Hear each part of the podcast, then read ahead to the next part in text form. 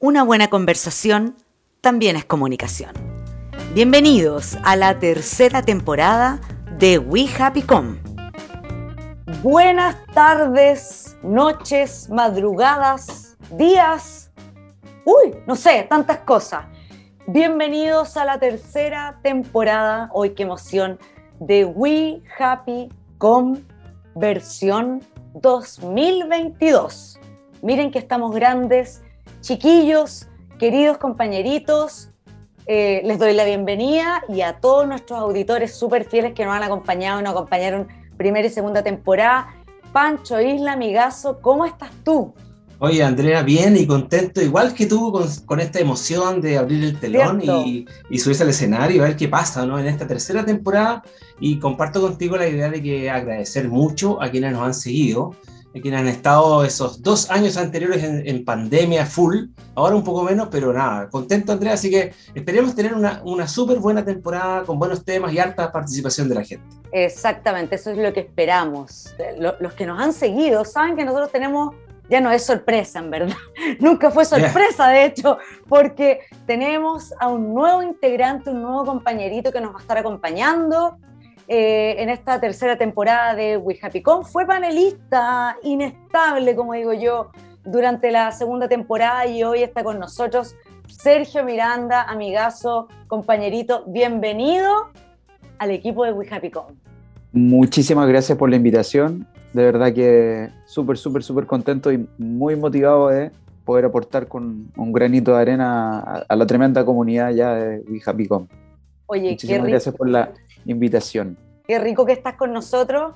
Eh, bueno, yo nuevamente estoy bendecida por puros eh, varones, ¿cierto? En WeHappyCom. Pero hoy, antes de partir, antes de tirar las fichas desde, desde al tiro, así, irnos con todo para esta, este nuevo capítulo, la verdad es que quiero agradecer en nombre del equipo a nuestro fundador, a nuestra mm, mente creativa que nos impulsó a esta locura en un momento de pandemia, de encierro, que es Marco Pucci.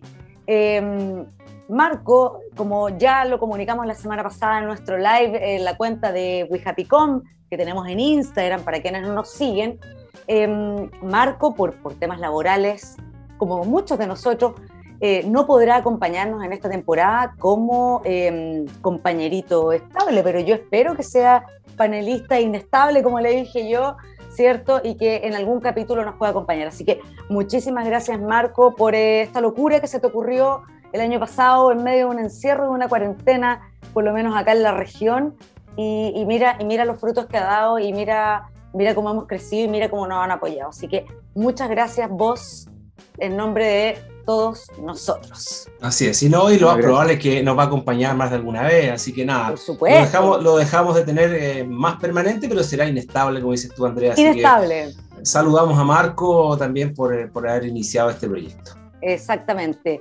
Pero bueno, hoy tenemos desafíos, tenemos varios temas que vamos a tratar en esta temporada, y sin más ni más, eh, como decía nuestro querido Marco Pucci, vamos a eh, We una conversa distinta para hablar de comunicación. Bienvenidos. Junto a Pancho y Sergio, los invitamos a un diálogo entretenido, diverso, optimista y a veces profundo sobre los rincones de la comunicación. Aquí comenzamos.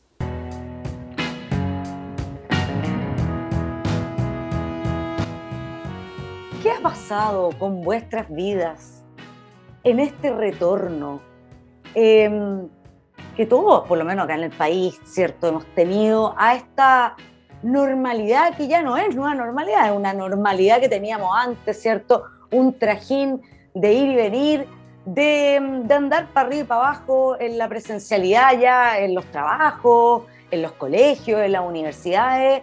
Eh, ya vemos los tacos, vemos la micro llena, vemos los metros, vemos que prácticamente no hay aforo, ya hubo un levantamiento de restricciones, por lo menos en, de la mascarilla la aire libre, lo cual yo sinceramente agradezco muchísimo. Me imagino que al igual de, que muchos de, de nuestros auditores. Pero, ¿qué ha pasado en este año? Yo ahí te voy a tirar al tiro la pregunta a ti, Francisco Isla.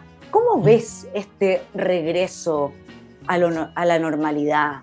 Mira, es un regreso, Andrea Antón, eh, de alguna manera, eh, yo creo que aquí hay un, hay un, fenómeno que es de estructura, porque quien propició eh, el regreso, y desde la comunicación y en prensa y en una serie de medidas incluso, han sido los gobiernos de distintos países, y el nuestro también, desde, desde el gobierno del, del expresidente Piñera en adelante, con, con, las medidas de vacunación, se comienza a instalar la idea de que, de que ahora eh, hay que volver. ¿ah? Y, y, la verdad que el Estado, las, las instituciones del Estado, los gobiernos, han venido impulsando esa, ese retorno a las distintas actividades productivas, ¿cierto? En educación y otras, y el gobierno actual también las ha fortalecido. El otro día hablábamos, el comentario del presidente del Colegio de Profesores, Así que ha, señalado en el fondo que esto como del, del, no retorno había provocado una serie de, de, cambios en los chicos y hay ciertos conflictos por la falta de sociabilidad. Yo creo entonces que estamos volviendo eh, empujados por las estructuras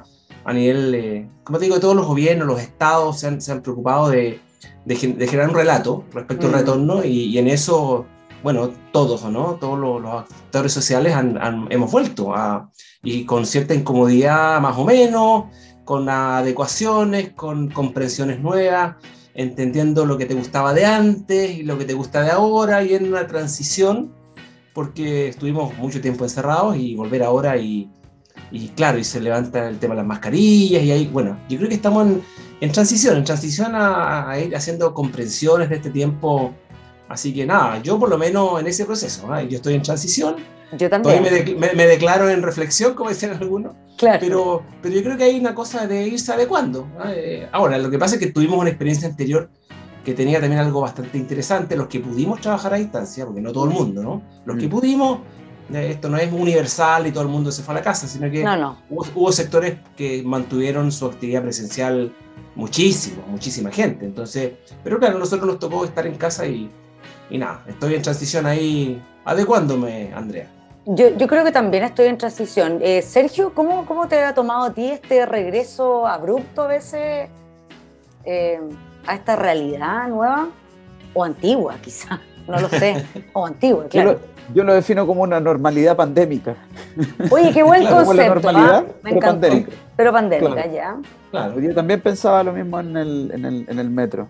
¿no? Entonces, me preguntaba cómo podría llegar a ser verdad un, un, concepto que pudiera como, como unificar todo esto. Es como una normalidad pandémica, porque antes hablábamos de una nueva realidad, una nueva, nueva realidad, sí, como versiones. Pero en términos prácticos es exactamente lo mismo que antes, pero con la presencia del COVID ya de forma... Eh, más permanente, más permanente. Más permanente, claro, sí, sí, pues sí. Más permanente. Hemos Sí, aprendido. pero sobre todo, Mm. sobre todo con un concepto mucho más grande de, de cómo se llama, de protección y de autocuidado, que es algo que es súper destacable. Sí. ¿Sí? Oye, Sergio, en eso, en, eso, en eso lo quiero destacar porque yo he visto personas que, pese al levantamiento de la, del uso de la mascarilla en la calle, yo he visto personas en calle con mascarilla y he visto Sí, de todas las edades, de todas las edades. O sea, es como que esa autoprotección, no sé si en el caso nuestro, particularmente en el país, pero hay mucha gente que ha quedado todavía circulando, jóvenes con mascarillas sin necesidad de hacerlo teóricamente. Yo he visto lo mismo que tú. Quizás es por el frío que ya por lo menos nos está atacando eh, un poquitito más, que estamos en otoño, porque podría ser la mascarilla.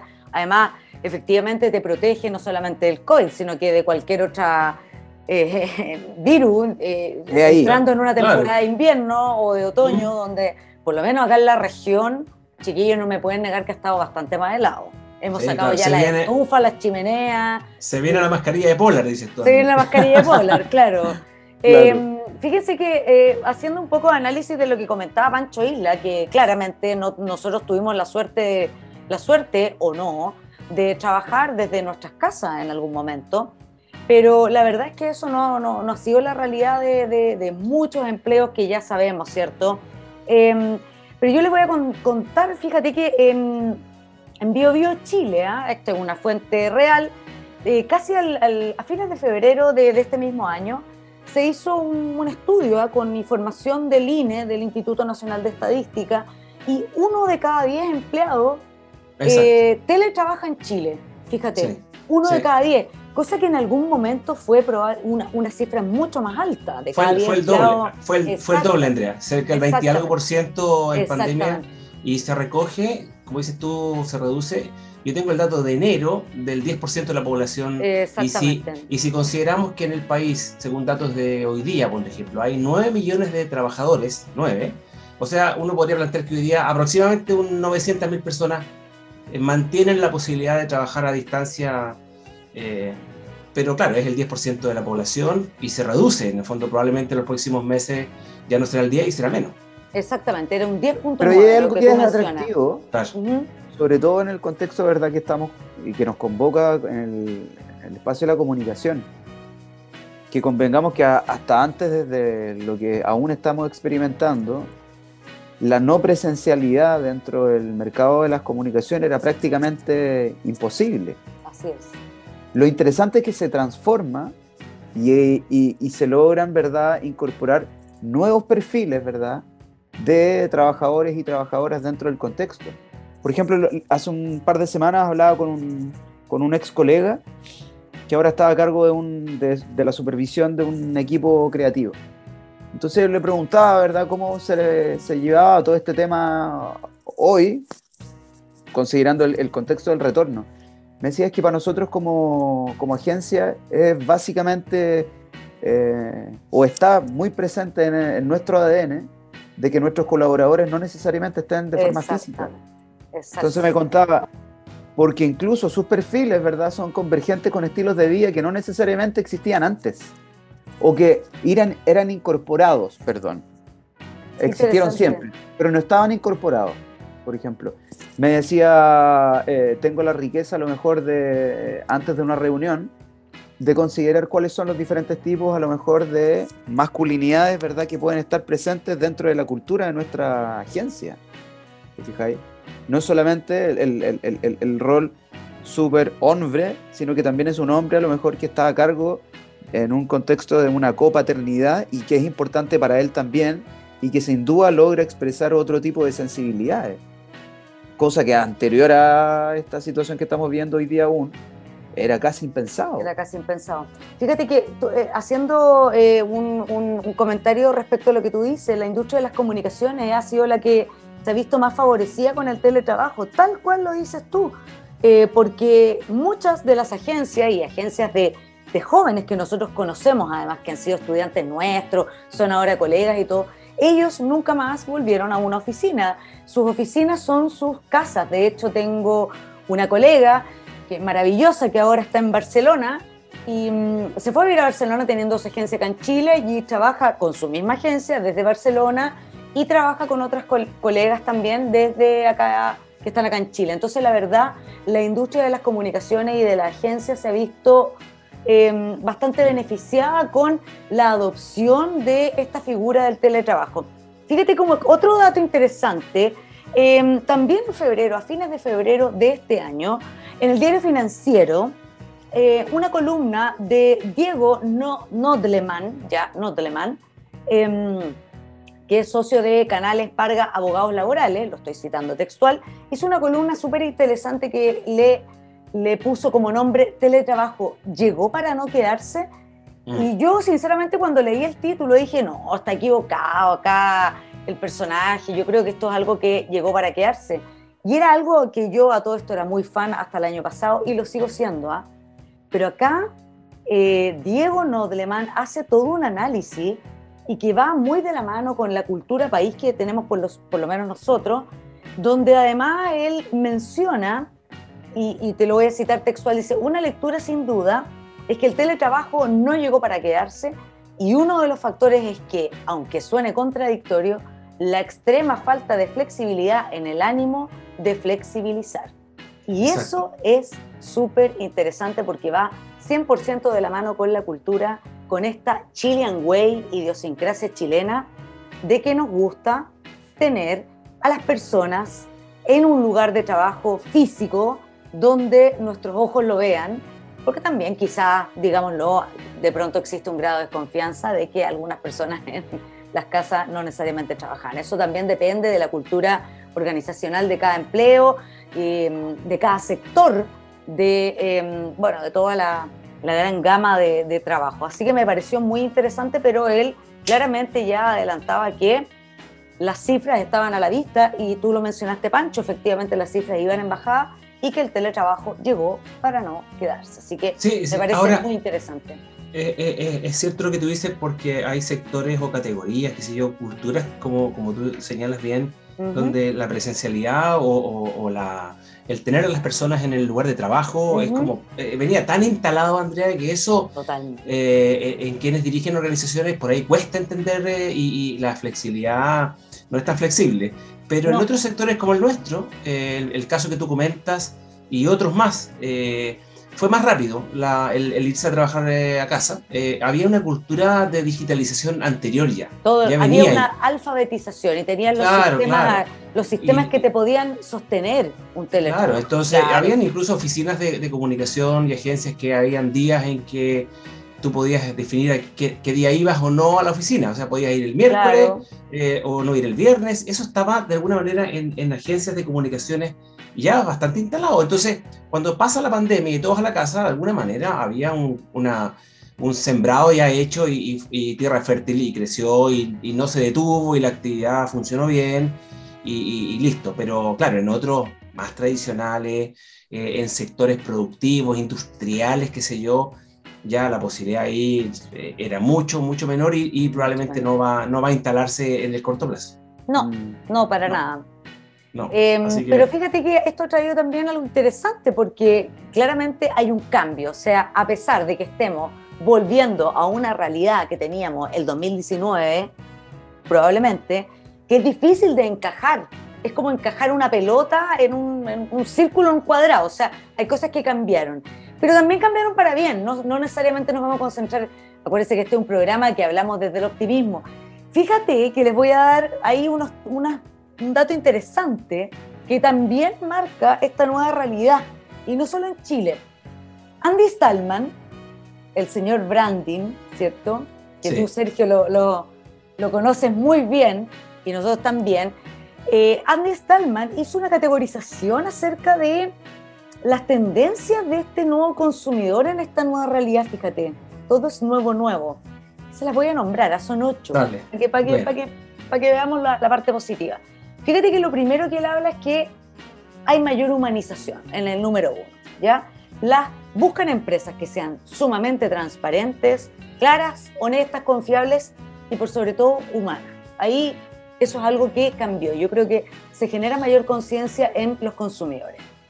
En segundo lugar, que compran la gente, las personas en la actualidad están comprando marcas y creencias, no productos. Yo creo que esto ya estaba instalado desde antes pero mm. se potenció más en, la, en, esta post-pandemia o nueva realidad. En tercer lugar, el on y el off. Y esta es una mezcla que a mí me encanta, porque yo también la he, la he adaptado, por lo menos en mi vida, y que fíjate que los consumidores buscan lo mejor de ambos mundos, es decir, la facilidad del online, porque para qué andamos con cosas, pero la experiencia del offline. Esa, esa es una cuestión que, que de verdad ojalá se puedan compatibilizar ambos mundos. En cuarto lugar, lo global más lo local. Y aquí dice que las personas apoyan más que nunca las tiendas pequeñas, que también fue un tema que tocamos en un We Happy del año pasado, y aquellos locales que tengan casi como esa consigna de I love my country. O sea, de verdad que uno eh, estamos tratando de mezclar ambos mundos. Esta globalización probablemente sería como el concepto. Luego en el punto 5, dentro de estas tendencias, Andy Stallman eh, destaca, fíjate que, ¿cómo son? ¿Cómo son estos nuevos consumidores? Súper conscientes, son muy detallistas, observadores, compran menos pero mejor. Aquí también eso cambió.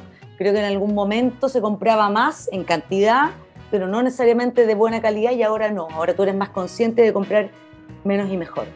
En sexto lugar, de esta tendencia, que sea sostenible pero también digital. Y fíjate que aquí los consumidores de, la actualidad buscan marcas que sean sostenibles y con presencia digital y que tengan, por cierto, un impacto positivo en la sociedad. Eso es sí o sí. Y no solamente ese consumidor es un consumidor joven, sino que también es un consumidor adulto como nosotros.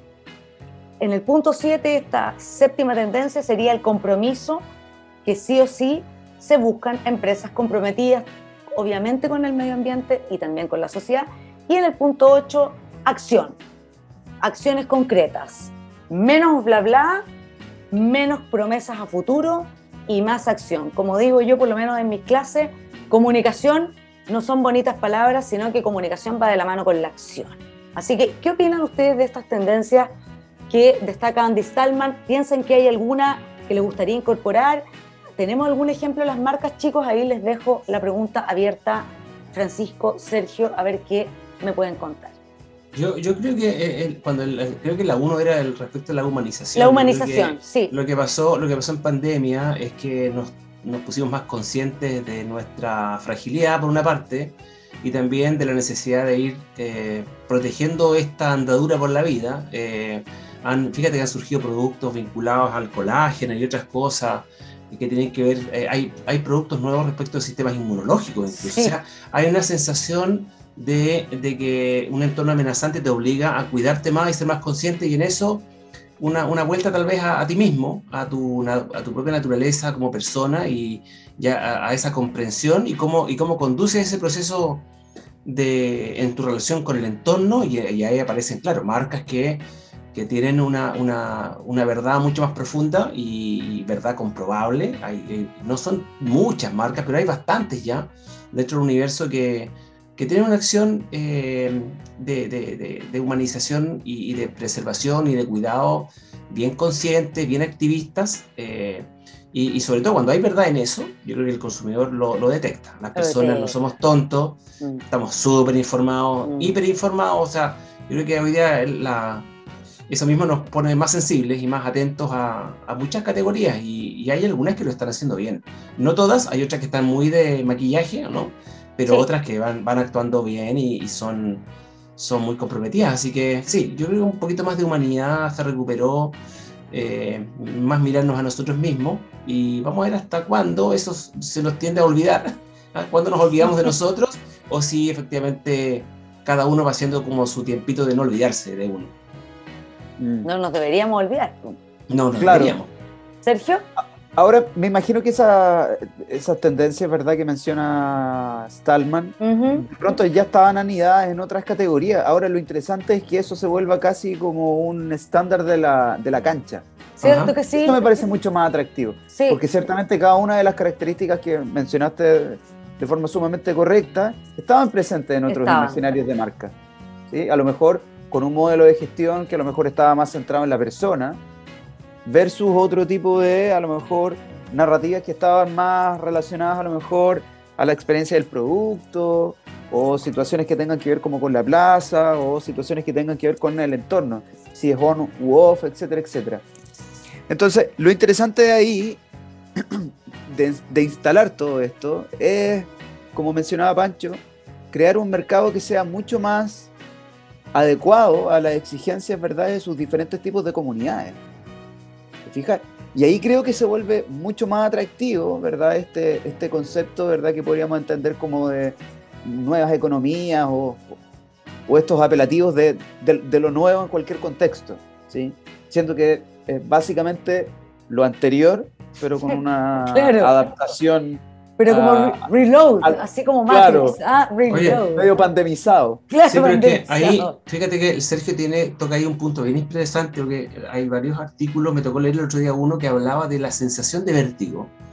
Eh, del nuevo, nuevo, nuevo, nuevo, y cada dos semanas algo nuevo, y algo nuevo, y algo nuevo, que en la práctica, que en la práctica lo que eso hace es simplemente hacernos olvidar de que todo tiene más bien una duración mucho más extensa y que a veces nuevo, nuevo, nuevo, nuevo, te hace pensar que hay un cambio y una transformación brutal, que todo el mundo corre y que corre, cuando en la práctica es un relato, pero que en el fondo te nubla el hecho de que hay cosas mucho más permanentes y que hay cuestiones que tú necesitas que sean permanentes y que no estén cambiando a cada rato. Pero la sensación de vértigo, porque ahí también hay una construcción que tal vez ocurre, mm. eh, es mayor del hecho de, a ver, esto del tan nuevo, eh, lo, voy asumiendo y me lo, en el fondo, hago la digestión a cada rato o, o necesito algo que sea más permanente. Eh, porque también uno podría decir, oye, ¿sabes qué? Yo voy a dar la vuelta a lo permanente y me voy a dejar de lado todo lo que significa el cambio, cambio, cambio.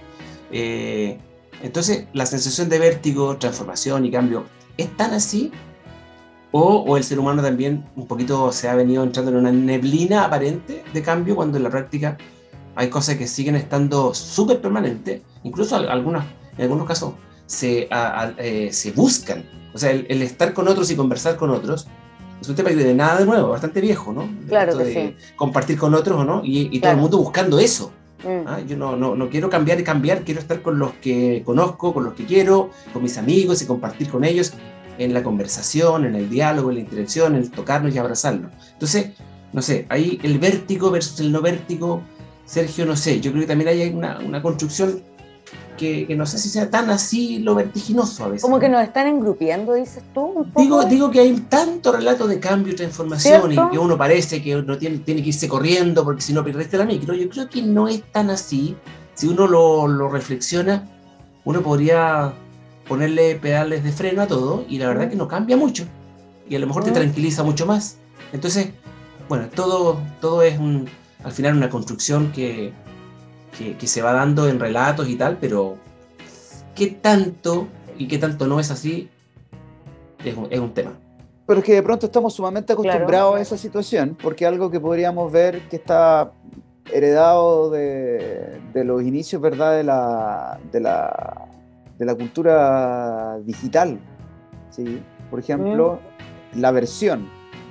Claro, claro, eso. Nos basamos en eso y nos mm. acostumbramos a eso. Tienes razón, Sergio, claro, la versión. Siempre tenemos que ir actualizando, ¿cierto? Claro, Una cosita de hecho, hablamos incluso le otorgamos un carácter administrativo en ese contexto. Oye, mira, la verdad es que la maqueta que te estoy entregando es la versión 1.0. ¿sí? Nos volvimos como súper en, en, en, el, en, el, en, el, en el vértigo de la cultura del KPI también le, otorgamos, ¿verdad?, una versión que puede ser más o menos mejorada dependiendo de la percepción que Pancho planteaba. Porque claro, esta sensación de vertiginosidad de pronto no es tal, pero está presente. es que ahí está, está presente, pero fíjate el, el desarrollo. Culturalmente presente. Claro, pero la defensa hoy día de las humanidades. Eh, en el fondo, al tener que ya dejar de estar atrapado por la versión 1, 2, 3 de una aplicación, de un software, porque si no te quedaste fuera, y el desarrollo mucho de las humanidades ahora. En el fondo, del tener que contar con personas capaces de reflexionar respecto a lo que ocurre, eh, de, tener una mirada histórica, de tener perspectiva. Eso no tiene nada que ver con, con un vértigo ni con un correr, eso tiene que ver más bien con personas a las que se les está pidiendo hoy día eh, pensar, eh, dar cuenta, dar cuenta hacer de un, Hacer un stop y, pensar. Hacer un stop, establecer contraste. y eso requiere de tiempo, requiere de pensar, requiere de tener eh, información y donde el vértigo, fíjate que ahí no, no, no, no apoya. De hecho, es más, hace unos días atrás, hace unos días atrás, la APG, que es la Account Planning Group en Santiago, circulaba por LinkedIn una, una especie como de conversación temática respecto de, de la defensa a tener tiempo y que los planners, que están en tareas más intelectuales, de comprensión y entendimiento, también como colectivo, de alguna manera se asomaba a la idea de tener que hacer una defensa al tiempo. Porque, porque, no sé, porque en una tarea que es intelectual no me puedes pedir que yo llegue a ciertas densidades y a ciertas comprensiones de un día para otro. Mm. Eh, entonces, yo creo que hay señales ahí de estos, cuando crujen las tablas en el fondo, ¿no? De de tener que hacer ciertas defensas eh, versus correr, correr, correr, correr, correr, que el mundo se va a acabar.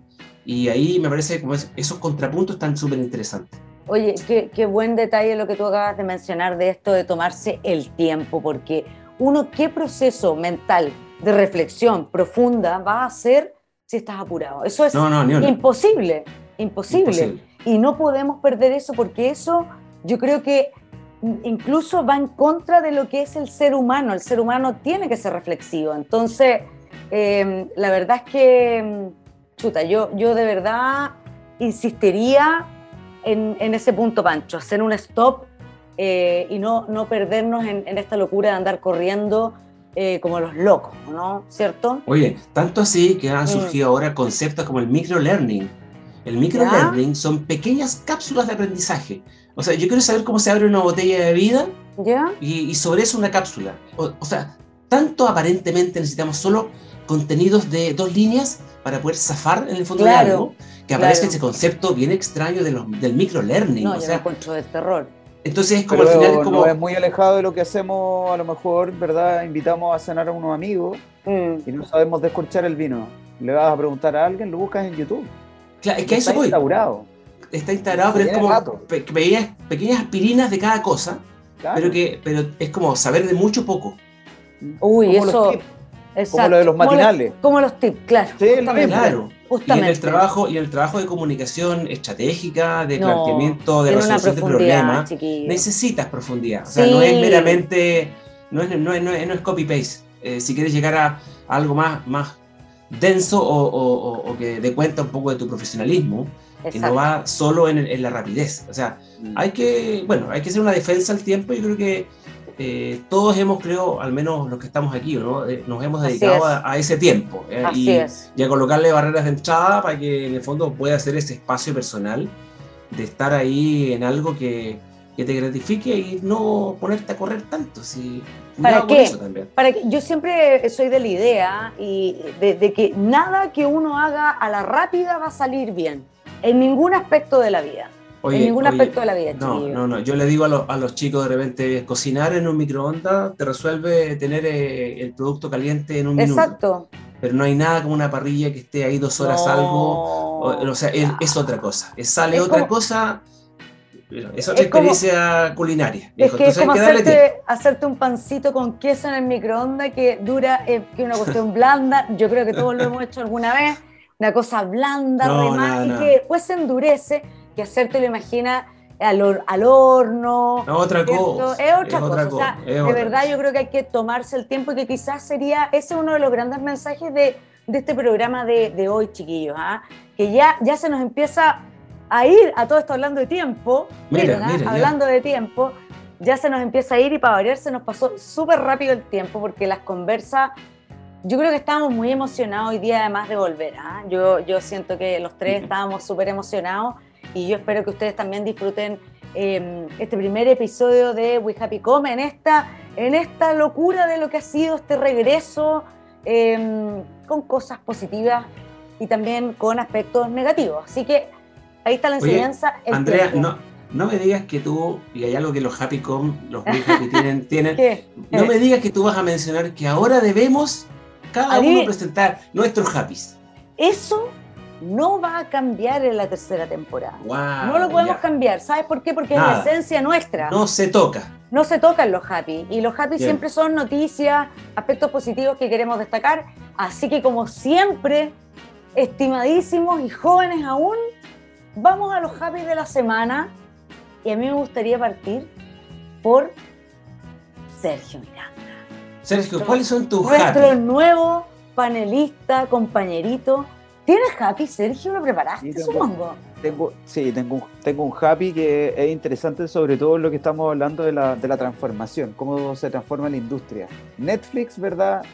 Tiene aproximadamente una pérdida de 200.000 suscriptores, ¿verdad? Después de un frenazo súper importante en el 2000, 2001. Eh, Ahora, más allá de que exista una fuga, que ciertamente tuvo un efecto en la bolsa que es bastante negativo para los accionistas, lo comentábamos un, un, ratito, lo interesante que es cómo se transforma el mercado, ¿sí? Y cómo cada uno de nosotros, como parte de esta comunidad, ¿verdad? del, stream, del, streameo, somos cada vez más exigentes. Así es. Mm. Hay algo que es súper interesante y que sobre todo tiene mucho sentido con este contexto de la hiperprofesionalización del contenido de Netflix, incluso ganando espacio en eh, los premios Oscar porque principalmente la industria está sufriendo una transformación importante.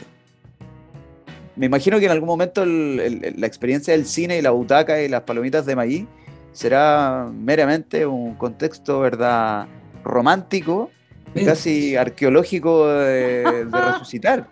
Puede ser una super experiencia, no lo sé. Sí, claro, va a ir para allá.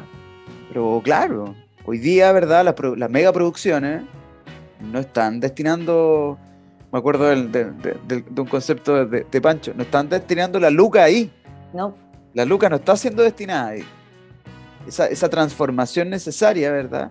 Apunta a, de pronto a, la, a, lo, a lo on, no sé si tanto a lo meta, todavía no, pero viene a lo on.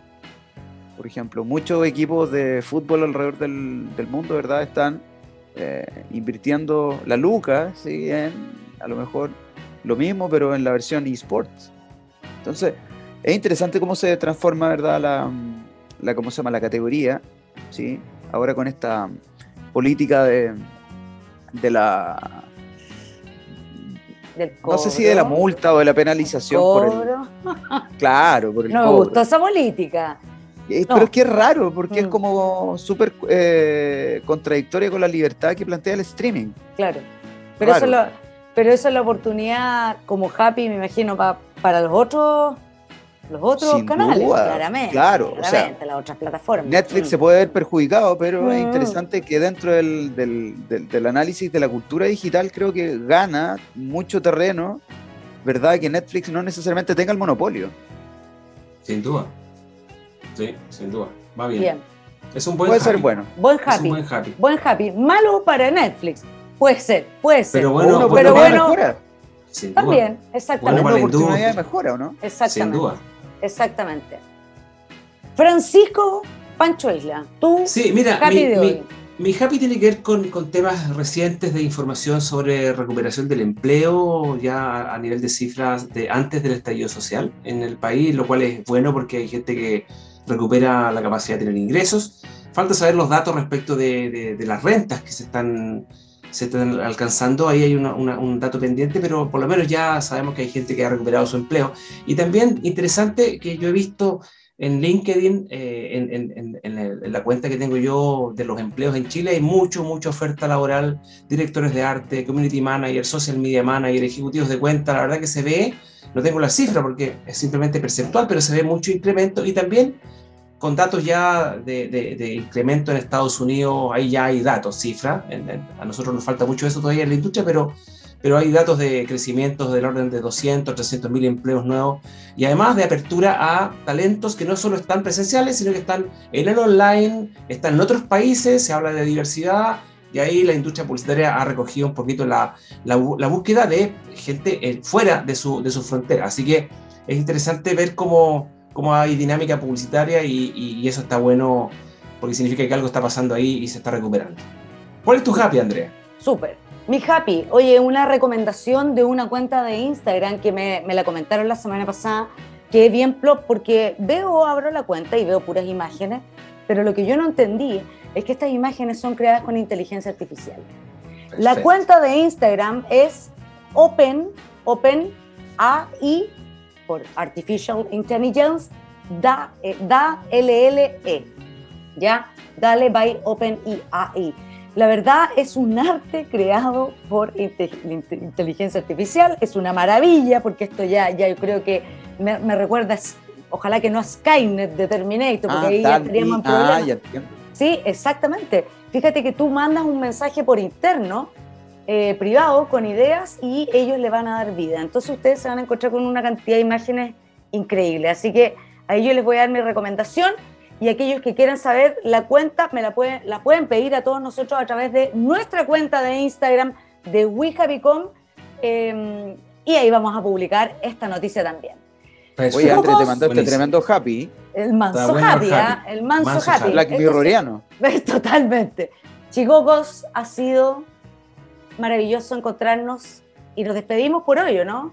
Pero volveremos, volveremos, prontamente con otro episodio de We Happy Com, una conversa optimista para hablar de comunicación y bienvenido a esta tercera temporada que espero que se venga con todo. Así que muchas gracias. Chao chicos, nos vemos. Que estén muy bien. Chao, chao a todos. Chao, chao, que estén bien. Chao.